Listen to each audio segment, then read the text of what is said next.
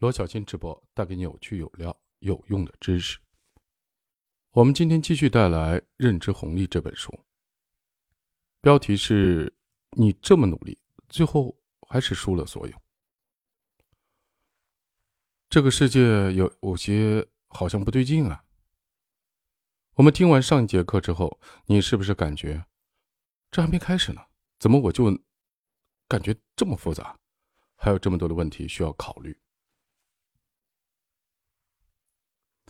而且，即便这样，过程中竟然还始终有个风险，如影随形，阴魂不散的感觉，随时会要了我的命。创业真的有那么难吗？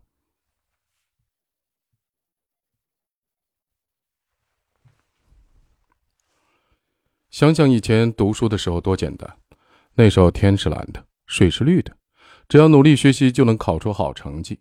可为什么毕业以后慢慢发现，这个世界？好像变得有点不一样了。努力学习和好成绩不再划等号。面对工作，我已经足够的努力，可为什么还没有获得应有的晋升和薪水的上涨？学了那么多的创业的方法论，可也足够的勤奋，为什么公司还是早早倒闭了？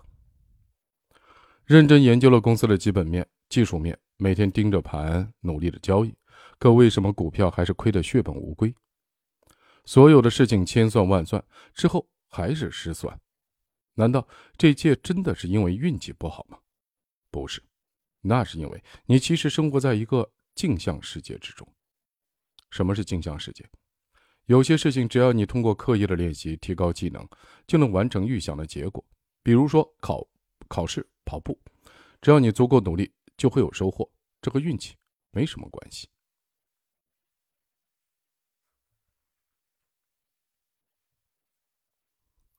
可是有些事情，我们再怎么练习技巧，对结果的影响其实都很小。比如说，你想在老虎机上拉出三个七，就几乎百分百靠运气。你改变拉的动作、拉的力度、拉的角度，呵呵，没用。所以，成功等于技能加运气。有些事情技能占比多一点，而有些事情运气的占比多一点。如果我们把所有的事情沿着横轴一字排开，越是往左。技能对成功的影响占比越高，而越是往右，运气对成功的占比越高。那么，我们就看到了一个对称的镜像世界。左侧的世界越靠近左侧，因果关系就越强。也就是说，达成目标主要靠技术，运气的空间很小。什么是技术？就是行为和结果之间具有一定的确定性。比如，你做了动作 A，就能得到结果 B。这个结果就是可预测的，这个有点像牛顿的力学，就是你要在这里完成某个具体的任务或者目标，是能找到一套具体的方法和步骤的，只要按照这个指定的动作行事，结果会如约出现。比如下棋，想要赢得比赛，几乎百分百靠的是技术，没有运气什么事情；而踢足球可能就有很多运气的成分在里面了，你技术再好，也可能会把该进的球踢在球门上。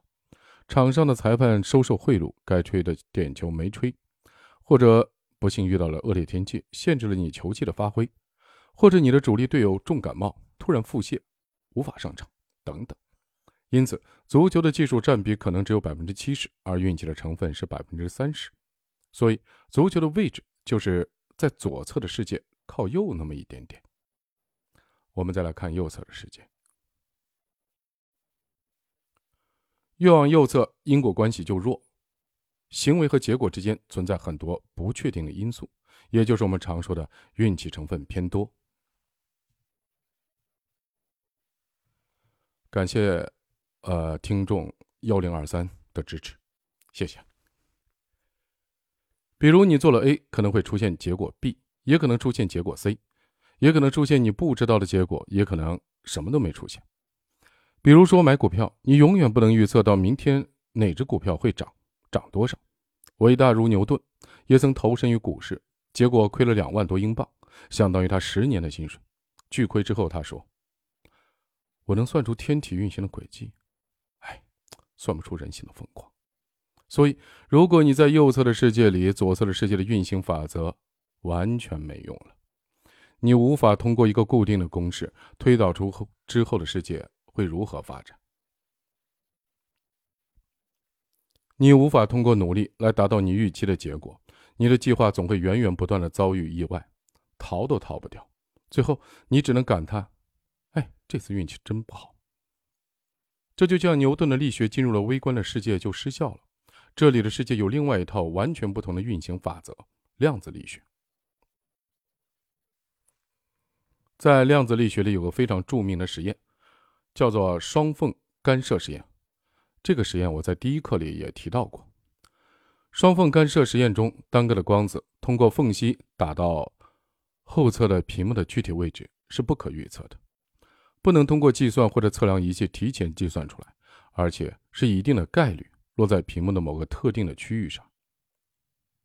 这里的运行法则就变成了概率，变成了不确定，变成了不可预测。就像投骰子。如果你想投出一个六，那么按左侧世界运行的法则，你不断的刻意练习投掷的手法、投掷的速度、投掷的角度，结果没用。最好的方法是投六次。回到我们开头的问题：为什么我们在学校里感觉成功的路径很简单，只要努力学习就一定会有收获？可是到社会以后，我们的努力和结果不能划等号了。特别是以前学习成绩特别优秀的同学。来到社会以后的不适感反而更强，这是为什么？那是因为你在学校这个环境里，以及在工作中学到的大多数的理论，都在你所说的左侧世界的运行法则。他告诉你努力就会有回报，告诉你勤奋就会有收获，告诉你做 A 就会有 B。而现实生活不是这样的，你其实是生活在一个由确定和不确定互相交织着的镜像世界之中。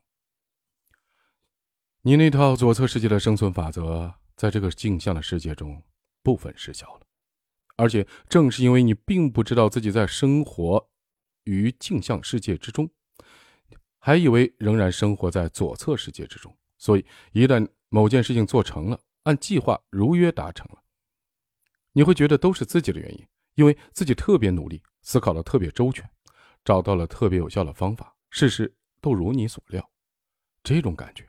太像是在学校了，通过勤奋好学，考试达到满分，感觉自己找到了必然的关系，找到了这件事情的因果法则。可如果失败了呢？你就会怪自己运气不好，遇到了不可预知的事情，会觉得这是个意外。其实的潜台词就是，这不是我的问题，我的方法没问题，只是运气太差。谁能想到会有这样的事情发生？殊不知，所谓的运气，才是这个镜像世界。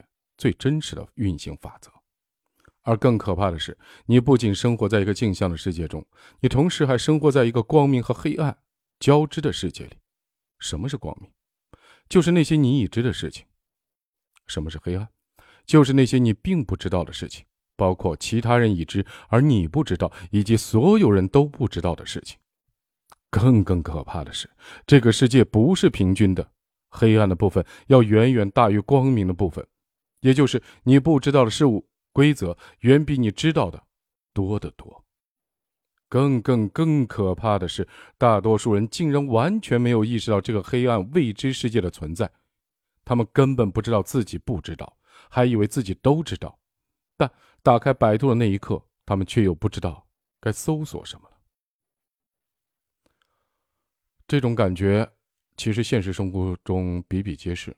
我记得我上高一的时候，第一次打破了我对美好世界的那种幻境，因为我在高一之前受到了教育，就是我是革命的花朵，是我在祖国的花园里温暖又阳光。结果报名第一天，钢笔就被别人骗走了；第二天，学校饭堂打饭就被高年级同学讹诈粮票，但是没成功啊。当时我觉得好黑暗啊呵呵。日记里全部是这种抑郁的东西。为什么这个世界有这么多人那么坏，那么坏，太坏了？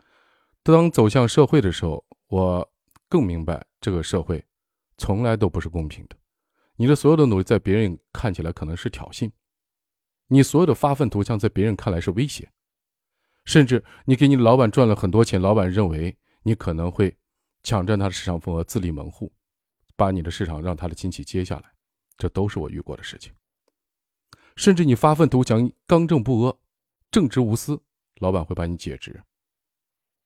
等等等等，这就是典型作者讲的镜像世界。左侧的世界，付出就有回报，有因就有果；右侧的世界不是这样，太复杂了，有光明，有黑暗，有人性。这上学时候没人教。好，我们继续。为什么很多人迷信？特别是在古代，因为感觉无法掌控这个世界，想要的结果却怎么也努力得不到。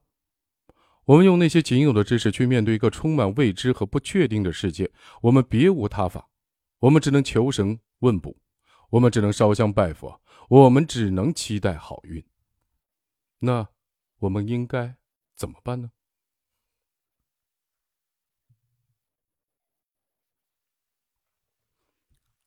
确定不确定，黑暗和光明这两种对称的镜像的世界相互叠加在了一起，把整个的空间分成了四个部分。它们分别是确定、不确定、你能掌控的部分、盲域和风险域。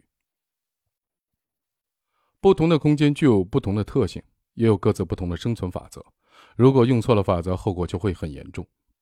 比如，你企图在右侧的世界里找到确定的规律，或者在左侧的世界里忽略因果的关系，那么结果会很悲催，最终事与愿违。你还在怪自己的运气不好。你从小学习的可能几乎都是在掌控欲中的生存法则，你却要用它来面对这个世界，怎么可能有效？读到这儿的时候，你是否想到一件事儿？我对你好，你一定会对我好。我对他那么好，他们为什么会这么对我？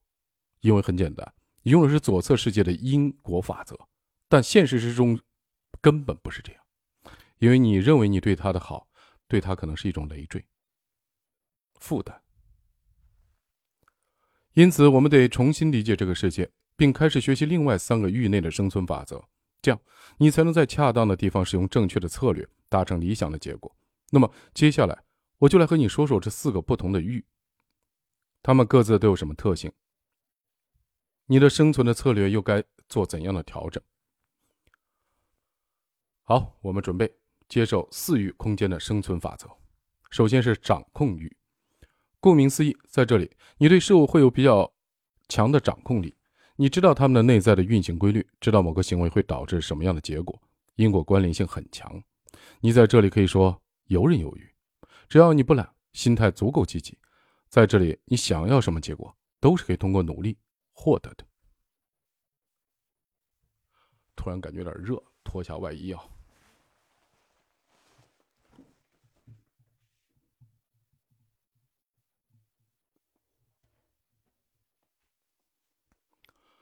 那么，在掌控欲，我们的生存策略是怎样的呢？积极努力，刻意练习，提高技能水平。技能在这个域内的占比很大。想要获得成功，你就得不断的提升自己的技能水平。而技能不是知识，学了就会。想要提高技能，就得不断的重复的练习才能掌握。也就是说，我们常讲的刻意练习。比如写书法，你知道什么样的字好看是没用的。王羲之的《兰亭序》。上面每个字的模样你都认得，但是你写不出来。你只有不断的练习，从横竖撇捺提钩折开始练，从描红开始练，每天练五个小时，五年之后你一定会有一手漂亮的毛笔字。这个因果关系是非常明确的。当然，在这个域内，有些事情也是有运气成分的，比如被誉为天下第一行书的《兰亭序》，就连王羲之本人也无法写出第二次，因为当时的创作。也有一定的运气的成分，但是在这个域内，绝大部分还是靠你的技能。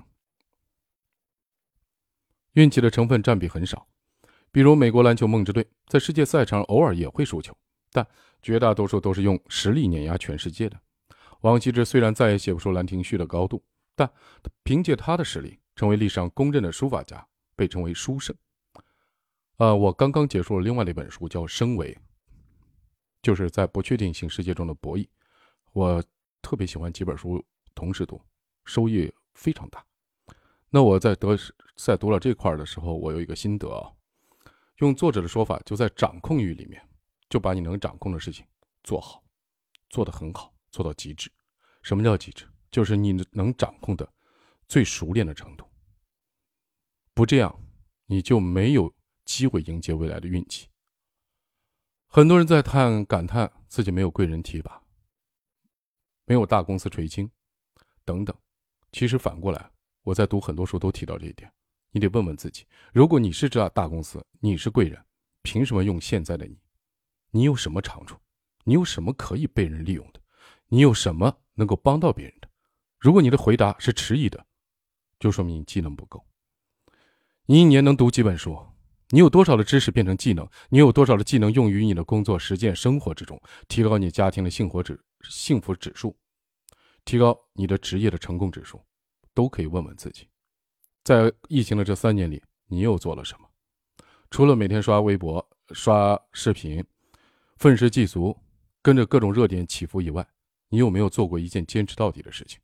这其实都是我们可以自问的。这种自问本身就是希望我们在掌控运里掌控自己的行为模式。知识要变成技能，就必须要内化成自己的认知；认知变成自己的能力，必须要经过实践。这个工作都是你可以掌控的。掌控不了的事情，交给未来，交给世界，交给运气，把你能掌控的事情做到极致。千万不要对所有未知的事情先排斥。好，我们继续看盲域。盲域是盲人的盲，从名字你也能看出来，盲域就是指这个地方是有东西的，只是你看不见。比如说演讲这件事，你看到别人的演讲非常精彩，既有深度又有广度，还风趣幽默，讲的你激情澎湃，你觉得这个人口才真好，真是天生的演说家。但其实演讲这件事也是左侧世界的技能，背后有一套理论的框架的。开场怎么讲，结尾怎么收，用案例库中的哪些案例，如何把结合如何把结构化的知识用线性的方式讲出来，如何把理性的认知和感性的了解结合起来，如何设计演讲中的峰值和终止，如何和观众互动，应该怎么面对挑事的观众，等等。你认为的口才好，背后还有一大堆你看不见的理论的框架，这就是你的盲域。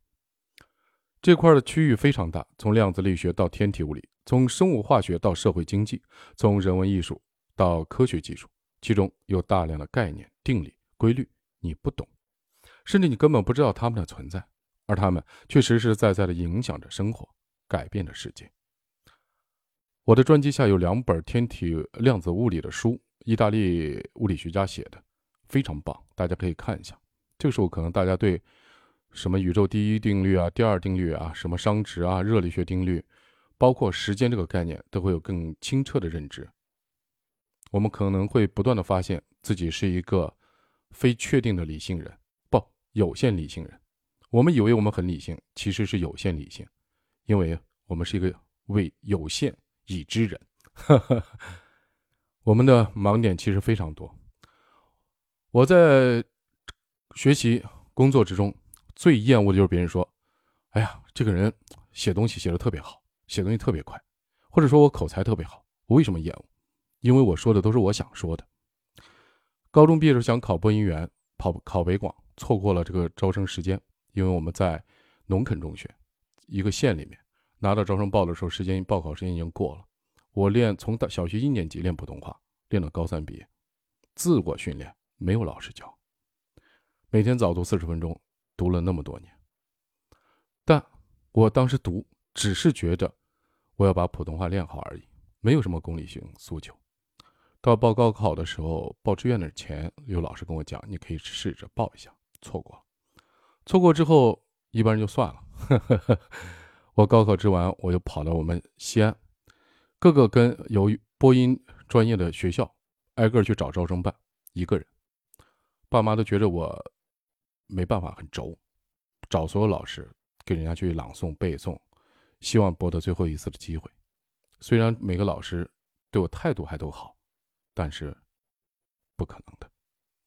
但这是一项技能，这个技能并不是说，但是这个技能在日常生活中，后来工作中就成为很多人盲点。我不是天生普通话好，不是天生嗓音好，我是整整练了我想想，我们是五年制，五加三再加三，练了十一年，而且是从我从小，没人让我练，我自己想练而已，仅仅如此。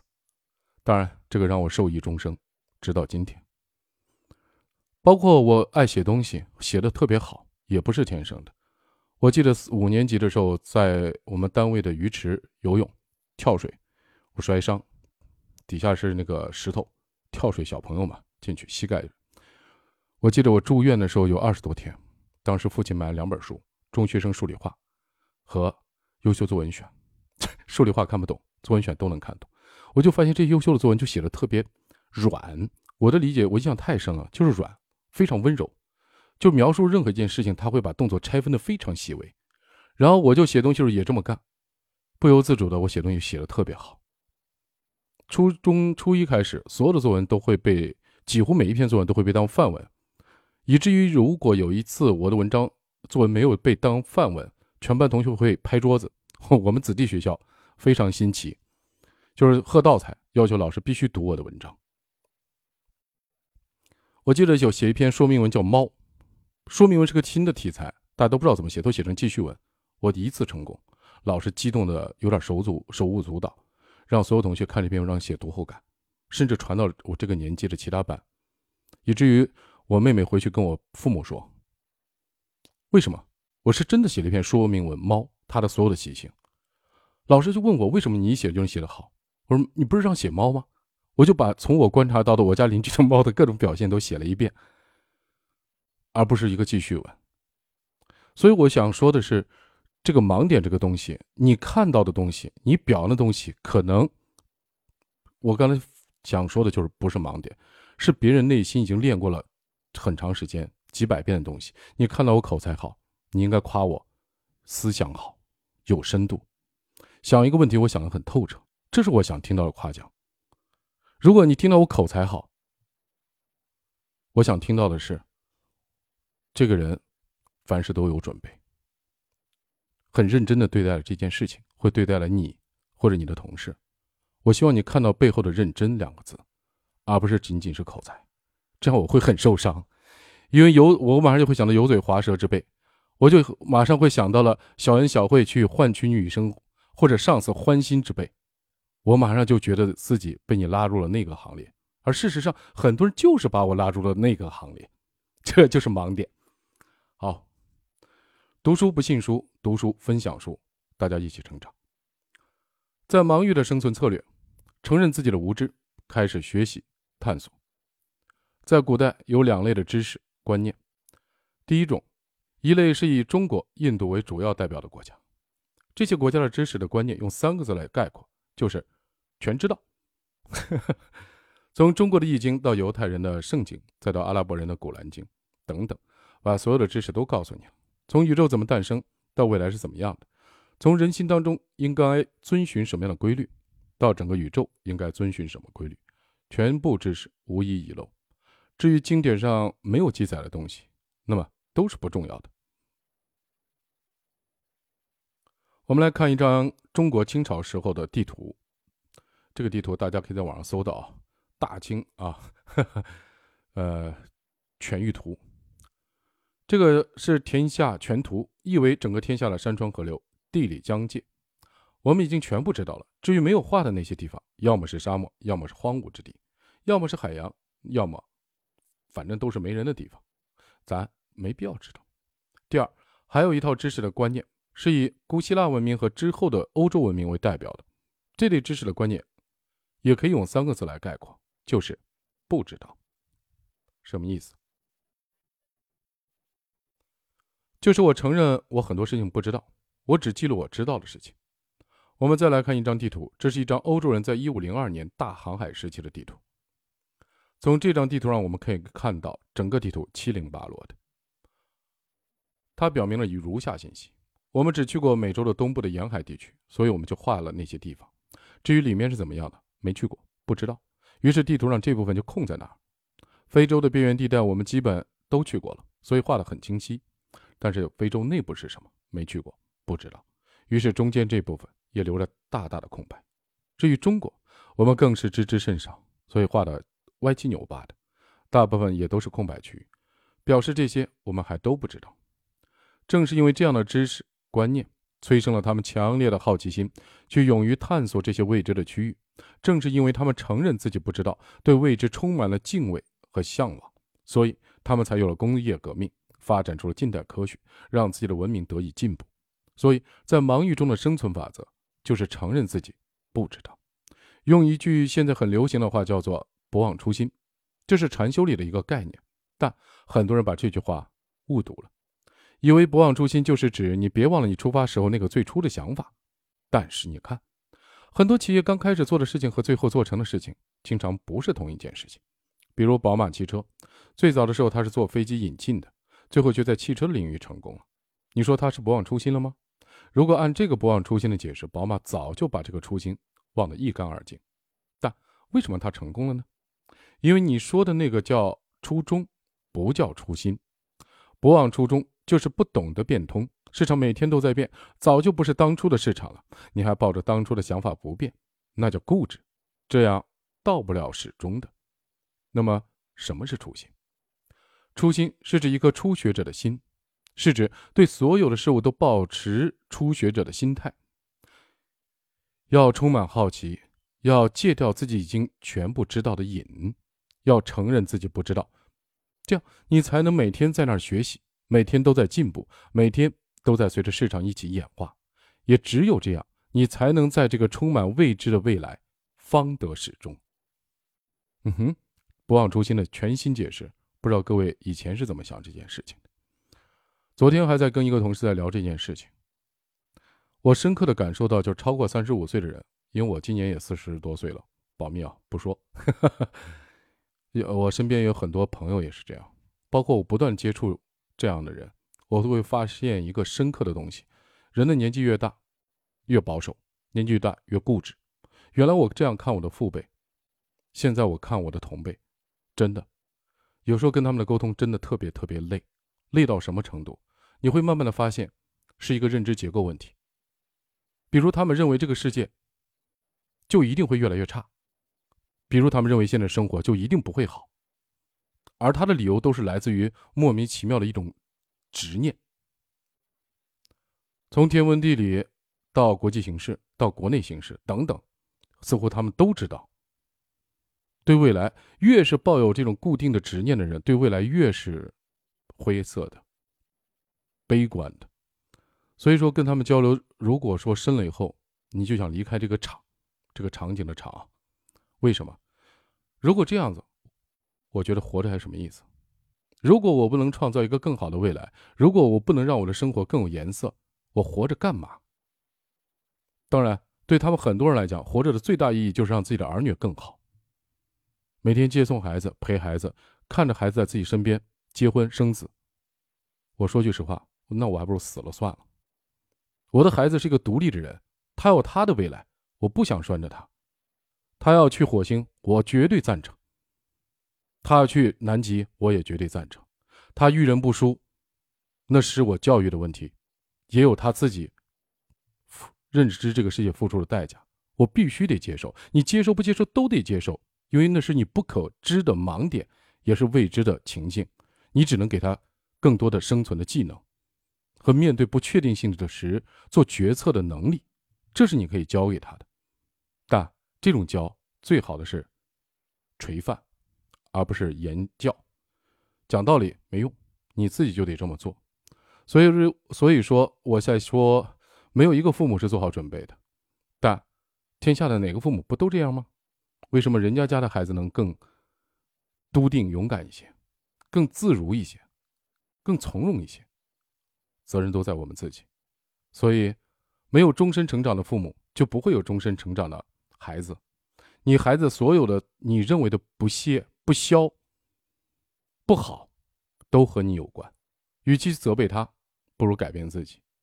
好，推荐另外一本书《终身成长》，专辑下有被下架三次，又用直播录了一次。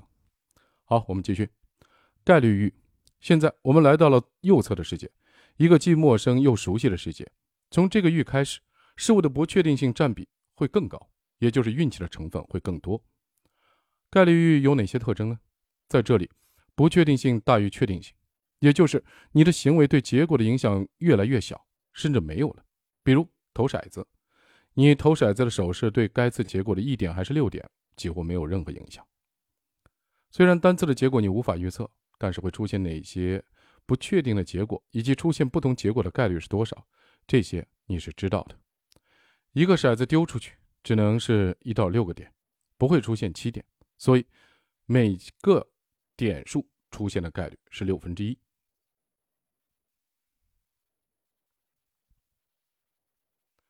回到上文中提到了双缝干涉实验。虽然每个光子穿过缝隙以后打在屏幕上的具体落点我们无法预测，但是我们通过薛定谔的方程可以算出有可能会落在哪些区域上，以及落在某个区的具体的概率是多少。所以我们在概率域中生存的策略应该是什么呢？在概率域的生存策略是不赌单次，赌整体，善用数据决策。既然在这个域内，我们就很难预测每一次的结果，但次数多了以后，我们就知道不同结果出现的概率是多少。那么我们就不赌单点，而是赌整体的概率。注意，这里用的词是“赌”。对，因为我还是不确定每次的结果会是什么，但是我知道结果最有可能是什么，所以我就会调整我的行为来迎合大概率的事件。比如天气预报说今明天下雨的概率是百分之七十。虽然我知道依然有百分之三十的概率是不下雨，但我的最佳的选择就是赌它会下雨，然后出门的时候我带把伞，那么大概率上我这把伞能用上。再比如最近很火热的知识付费，很多人觉得自己口才不错，也想去网上录个课程什么的，那么应该选择录制什么样的内容和课程，未来会更好卖呢？你就需要去看一下这个领域目前有一些相关的数据统计。从这个数据统计中，你可以发现，如果你选择录制能提高工作效率和收入的知识经验的课程，就很可能有更高的付费转化率。因此，你应该选择制作这个领域的内容。虽然你录出来的课程有可能卖不掉，但以同样的水平赌这类课程的胜算还是会更大。很多风投的投资逻辑也是这样的：看好某个市场，经常会投资这个赛道上的很多公司，而不是只投一两家。因为他们不赌单点，而是赌整体。读到这儿，读书不信书。另外一本书的观点，就是身为在不确定世界中决策怎么决策这本书刚刚读完啊，他认为只要能算出来的东西都属于确定性，算无可算才是不确定性。换句话说，概率是可以算出来的，它其实属于确定性。当然了。一家之言，仅供参考。我是相信这句话的，也就是说，我相信算无可算才是不确定性。一旦有概率，其实都是确定性。有概率的事情，你再去做决策的时候，就是把握了确定性。我是认可那本书的观点啊。我们继续，风险域，终于来到了这个最恐怖的风险域。在这里，不仅结果不确定，连结果会是什么都不知道。这就像置身于。大海的孤舟，你不知道前方会遇到什么风险，是暴风雨还是巨浪，是海盗还是鲨鱼，什么时候会遇到，会不会遇到，不知道。其实我觉得这个风险域这个解释我有异议啊，我觉得更适合用未知域。风险域说明你还是知道一部分，它还是有概率的，它不是未知的。不确定的东西应该完全未知，这就是我为什么说我认可刚才那个解释呢？算无可算，才是不确定。好，我们继续。面对未知的风险，你感到非常无助，却又无能为力。你合起双手，祈求上天能够保佑你平安。老天似乎也不负你的重托，海面一直都风平浪静。你感觉自己的祈祷起作用了，于是变得更加虔诚，并不断的重复着祈祷。就在这时，意外发生了。突然，一个巨浪从你身后扑来，你还没来得及，直接被拍到了海底。Game over。这就是风险域的真实写照，未来琢磨不定，风险如影随形。你企图去控制自己的境遇，然而虚幻的结果仿佛让你感受到了因果关系，最终却迎来了一个像巨浪这样的意外的事件，把自己弄得死因不详。那么，我们在这变化无常的风险域里生存的策略又该是什么？策略一：避免进入。君子不立危墙之下。当然。是别进入这个领域了。就像一个女孩子孤身走在四周无人的黑夜里，虽然可能不会遇到什么危险，但万一遇到了就很致命啊！可能是五个彪形大汉，也可能是两条疯狗，也可能是行走在黑暗里的小偷。你不知道会遇到什么，不知道会不会遇到，所以最好的方式就是别去冒险，别走入这个风险域。马上我想到《三体》里面的话：不要回答，不要回答，不要回答。策略二：增加冗余备份。如果风险无法避免，你只能置身其中，怎么办？那么你就得增加冗余备份。这什么意思？就像我们地球未来的命运其实是非常不确定的，会不会有流星撞击地球？地球表面的生存环境会不会发生极大的变化？会不会变异出超级的病毒？虽然每一种风险的发生的可能性都极小，但是在未来数百万年的时间长河里。可能性就很大了。只要出现其中任何一种，对整个的人类社会都是灭顶之灾，我们这个物种就会从宇宙中消失。那么怎么办？发展成为一个多星球的物种，变成星际文明，这是人类未来唯一的选择。所以你看，马斯克他就干了这件事儿，全世界好像只有他在干。所以我认为他是人类文明之光，人类之光。我就这么评价他的。我毫不吝啬对马斯克的，嗯，幸福。对，崇拜谈不上，这两个字我一般都不不用。乔布斯之后，我觉得他无意接过了人类科技和文明的火炬。没办法，他真的就在干，不是在说。把自己的生命繁衍到多个地方，你就拥有了在不确定的世界中抵御风险的能力。其中一个地方被毁灭了，不至于整个物种都消失，这就叫增加冗余备备份。其实，在我们的地球上就能看到这样的现象：任何一个物种个体都是很脆弱的，随时会在食物链中被消灭掉。比如说，在海洋里，大鱼吃小鱼，小鱼吃虾米。所以，为了让自己的物种得以延续，最好的方式就是遗传复制，把单个的风险分散到整体中。个体的生存能力越差，抗风险能力就越低，就越需要增加冗余备份，抵御这种风险。比如，鱼儿们提高冗余备份的方式就是多产卵。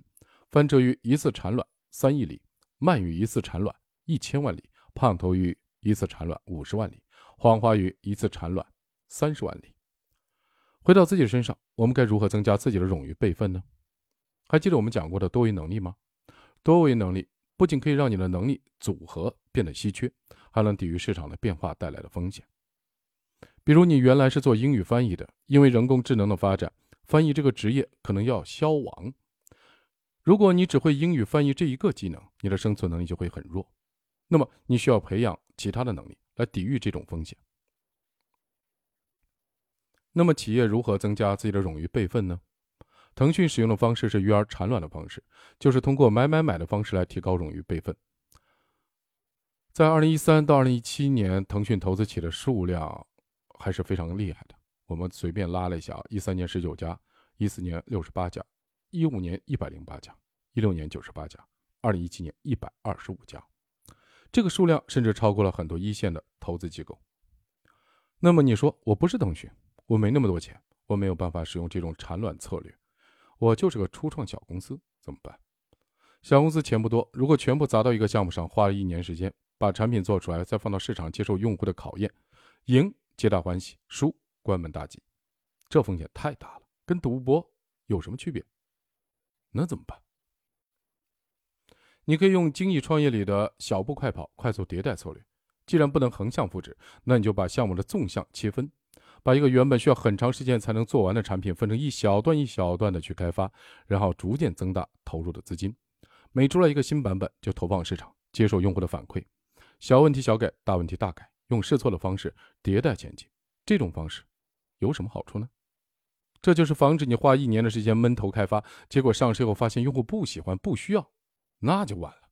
这就相当于在过程中增加了很多备份点，万一后面一步失败了，没关系，你还可以往前倒一步，读取进度，这样的话安全性就高了。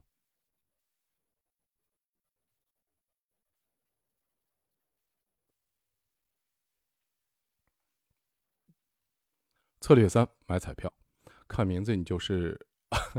你会不会觉得很奇怪？好像这种策略和我们一直倡导的价值观不符。其实不然，这恰恰是右侧世界一种很好的生存策略。并不是让你真的去买彩票，因为赢的概率实在太低了，而是要让你用买彩票的思维去做右侧世界的事。买彩票的思维是什么？就是用极小的代价去博一个很大的收益，即便损失也无所谓。要是万一中了，就能赚得盆满钵满。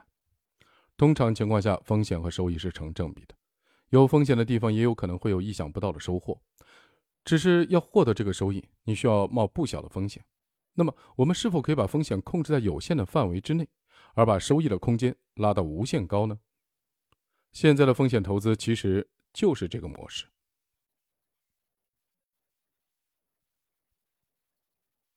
投资于初创期的公司，其实风险是非常高的，因为那个阶段公司的商业模式可能还没有确立，大部分的情况下也没有盈利，只有梦想和一身的干劲。初创公司死亡率超过百分之九十五，而一旦初创公司倒闭，投资人将血本无归。你可能会说，那他们傻吗？百分之九十五以上的失败的概率，一半还全部赔光，这赔本买卖谁做呀？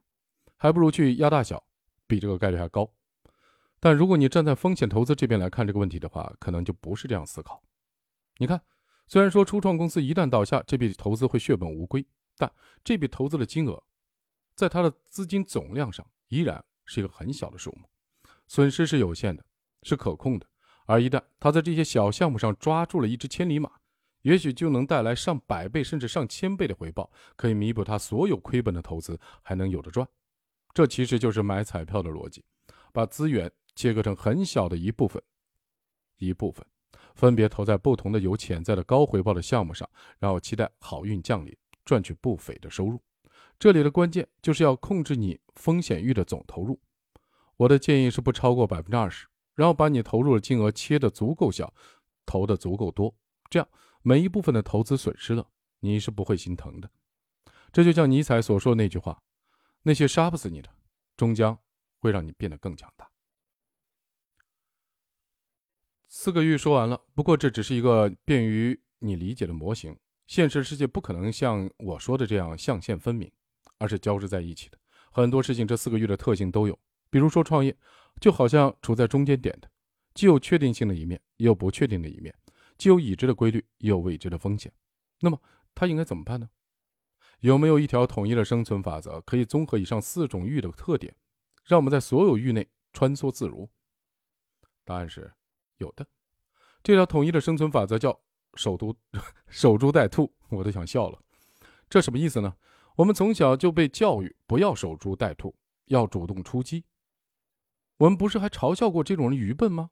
这里的“猪”指的是那些不变的东西。什么是不变？就是已知的正确的概念、事物运行的规律、大树下的概率，也就是掌控域、盲域以及概率域内的东西。守株就是指。在这个充满变化的不确定性的世界里，你首先要牢牢抓住那些正确的概念和不变的规律。守株成功的关键在于你能否发现这些猪，并牢牢地守住它们。如何发现？你得保持初心，尊重未知，通过不断的学习，减少盲域的面积，提高猪的数量。如何守住？严格按照这些概念规律来行事，不断提高自己的技能，增强你的确定性。你拥有了确定性，你就不会饿死。兔是什么？这里的兔指的是不确定性的机会。兔子可能会来，也可能不会来，也不知道什么时候会来。因此，你不可能把一天所有的口粮都寄托在这些不确定的兔子身上，那风险太大了。几天没抓到兔子，自己结果嗝屁了。你得花大部分的时间先把确定的事情做好，保证自己的基本的生存。如果能够等来一只兔子，那就额外赚到了。那么怎么赚到这些兔子呢？你得撒一些小诱饵，引诱兔子过来。这里的关键是多和小，撒的诱饵得足够多，总有一个能诱到兔子的。诱饵的成本得足够小，都损失了也无所谓。一旦抓到了，就赚了。就像我们在风险域内的生存方式一样，投入小部分的资源，用增加冗余备份加买彩票的模式，提高中奖的概率。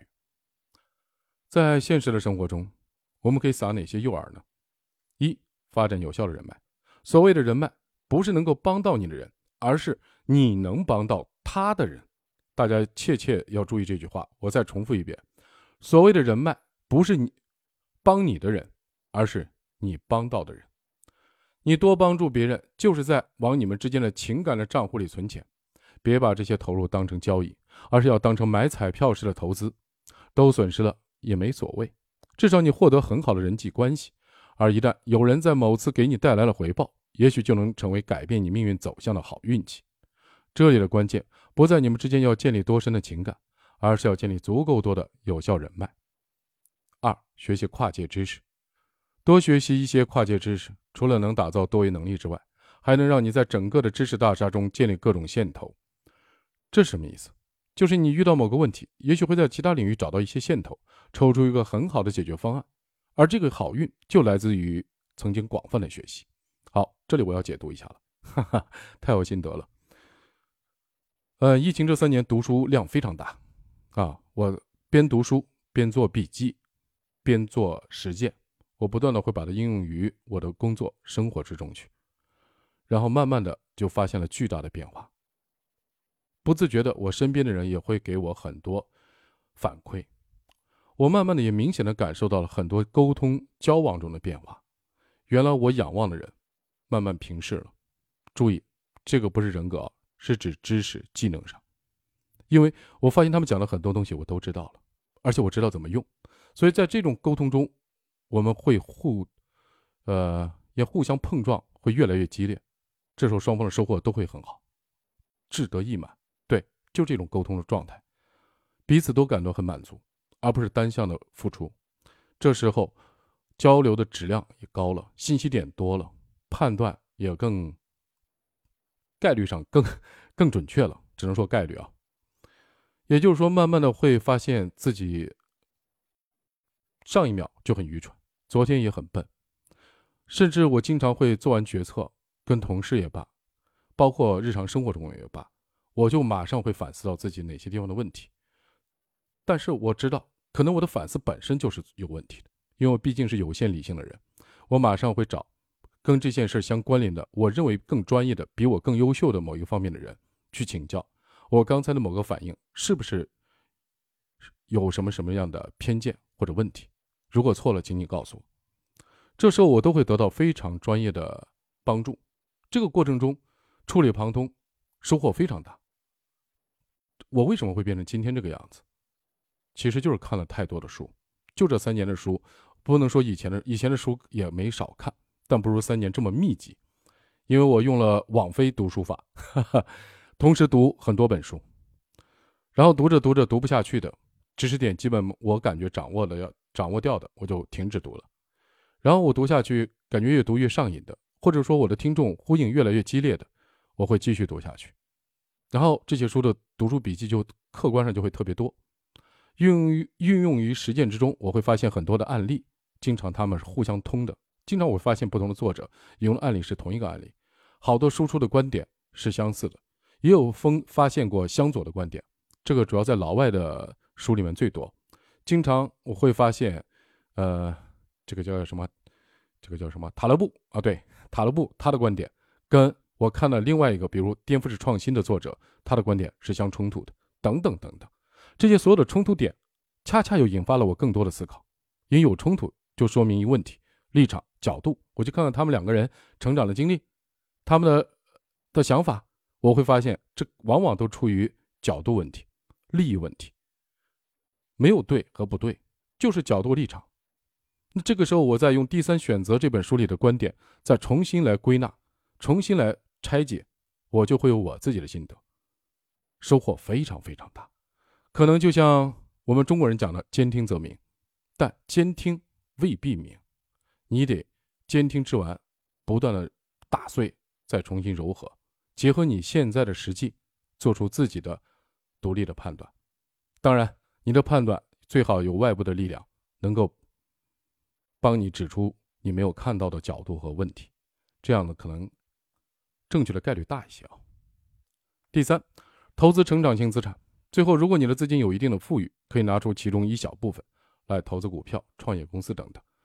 这里的关键还是小而分散，别把鸡蛋都放在一个篮子里，这样损失一个也不可惜啊。万一中了，你有超额的收益。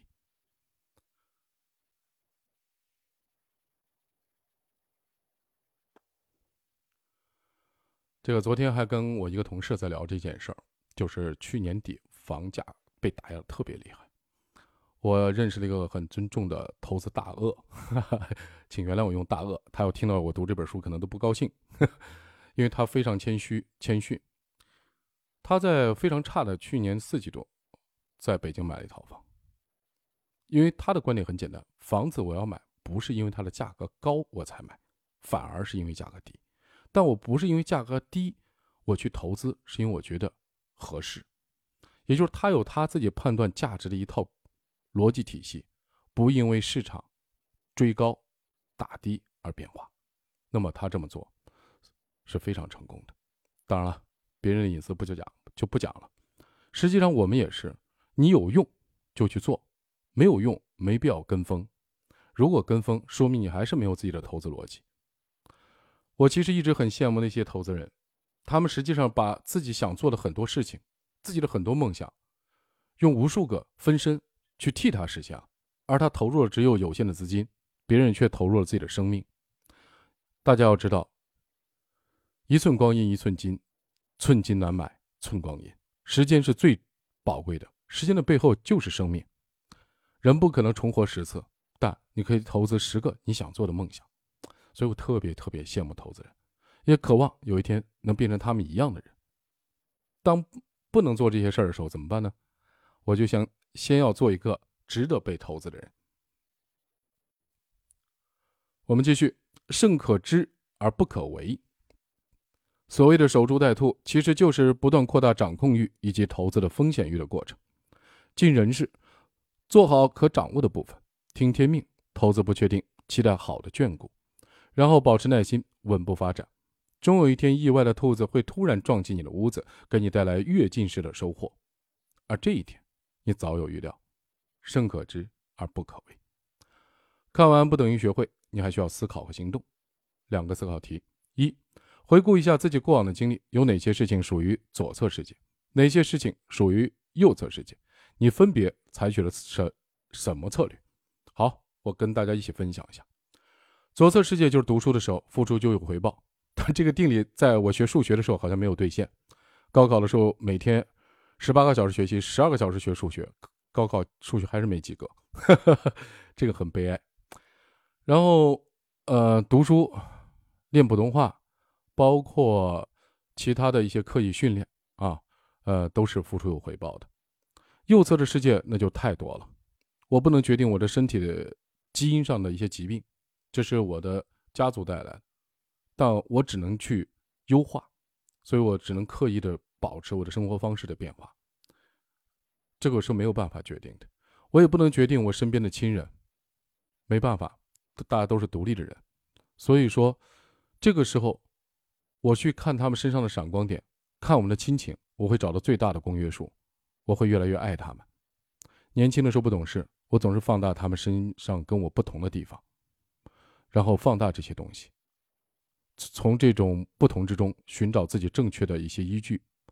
现在想想真是愚蠢。当然啊，已经改了十几年了，所以我跟亲人的关系会越来越自然和融洽。这是原来是不确定的，是右侧世界。现在我把我能确定的做好，改变了一些东西，包括我的未来它会怎样，我不知道。但我采取什么策略呢？刚才已经说了，我。去把控那些我能把控的，我能把控的东西，往往就是我自己。我改变我自己自己的思维模式，自己的行为模式，然后输出的结果就一定会改变，而且是以肉眼可见的速度在改变。这种体会非常强。同样，面对不可预知的未来，右侧世界最严重的未来，我对事业有着执着的追求，我对家庭也有着追求，对亲情也有要求，怎么办？我先改变自己，我用投入最小的东西。那就是我自己训练自己，这是成本最小的。改变别人是不可能的，改变世界是需要你把自己的确定性最大化。对，最大化自己的机会，最大化自己的努力，这是你可以确定的东西，你才能够增加运气光顾的概率。思考问题二：你目前从事的工作是更偏左侧还是更偏右侧？嗯哼，这个问题我怎么回答呢？我的。工作好像都是更偏右侧的。我对于已知的事情毫无兴趣，你每天让我拧螺丝，对不起，我没兴趣。你每天让我，呃，走固定的路线上下班，我会厌烦的。你每天让我去送外卖，我会去，但我一样会厌烦，因为他的工作方式太单调了。那么我今天我所从事领域，我知道这些重复性的工作最终会被机器人代替，会被 AI 人工智能代替。人类应该从事更具有创造性的工作，但创造性就意味着可能会失败。所以人其实是最大的不确定，最大的不确定性。我宁愿用我不确定的未来，我所付出的确定性的努力去博取这一个概率，我也不愿意在已知的确定性中。磨折这一生，这就回到了价值观了。这没办法。下一步你打算如何优化？学习的速度得更快，然后融会贯通的速度得更快。读书到今天会发现很多书读着读着就万法皆通，那万法皆通书就没必要再读了。所以有些书可能读几章我就废掉了。这时候读书的速度会越来越快。今年的目标一百本，嗯哼，去优化。第二，在事业上也没有疫情的借口了。今年必须要落地生根，做成一件事情。好，今天的，哎，还有一个问题三。问题三是你已经守住了哪些猪，又在等待什么兔呢？啊，这个我可以跟大家分享一下。守住了猪，就是我认为我守住了乡村振兴能够可持续、可复制发展的这个模式，这个猪，我也守住了人类。对居住的需求本质的这个猪，我也守住了，守住了互联网、物联网、AI 的这个猪。我希望我可以把这三个猪好好的守住，等待时代的变化的这个兔。不，更准确的说，我不是守了一个猪，我是织了一个网。我用前面书中所讲的混合能力、多元思多元能力织的这张网，去。网这些兔，祝愿我的梦想能成真，也祝愿各位各种梦想一样守株待兔，梦想成真。再见。